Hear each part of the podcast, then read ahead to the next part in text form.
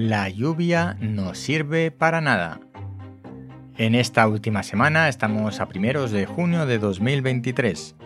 Han caído muchas lluvias tormentosas y en parte torrenciales en España, después de varios meses de sequía bastante importante. Una de las mayores sequías que hemos sufrido en los últimos años. Pues hemos tenido que escuchar y leer en medios de comunicación, sobre todo mucho de la televisión, que la lluvia caída no sirve para nada. ¿Por qué dicen esto?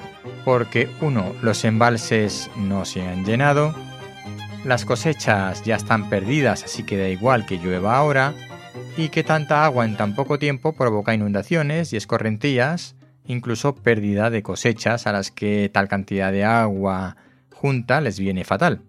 Así que yo me pregunto, ¿acaso entonces es mejor que no llueva, que sigamos en sequía eternamente? ¿De verdad pretenden que los embalses se llenen con una semana de lluvias como si los embalses se llenaran solo con el agua que cae encima de ellos?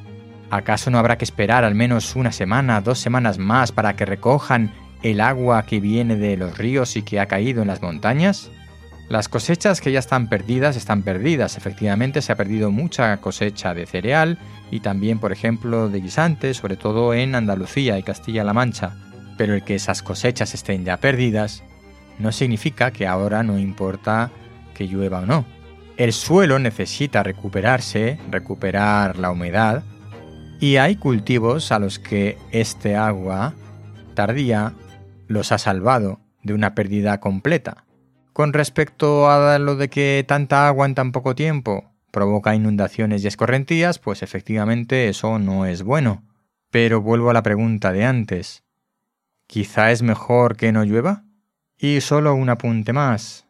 Cuando leas estadísticas de las cosechas que han estropeado estas abundantes lluvias, mucho cuidado con las estadísticas, porque las carga el diablo.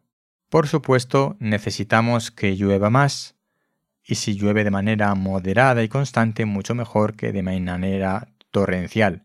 En cualquier caso, mejor que llueva a que no llueva. Hasta aquí el episodio de hoy. Recuerda, yo soy Ignacio de Miguel y esto es El décimo hombre. Reflexiones de ciencia y naturaleza porque cuando nueve personas están de acuerdo en algo, una décima debe llevar la tesis contraria.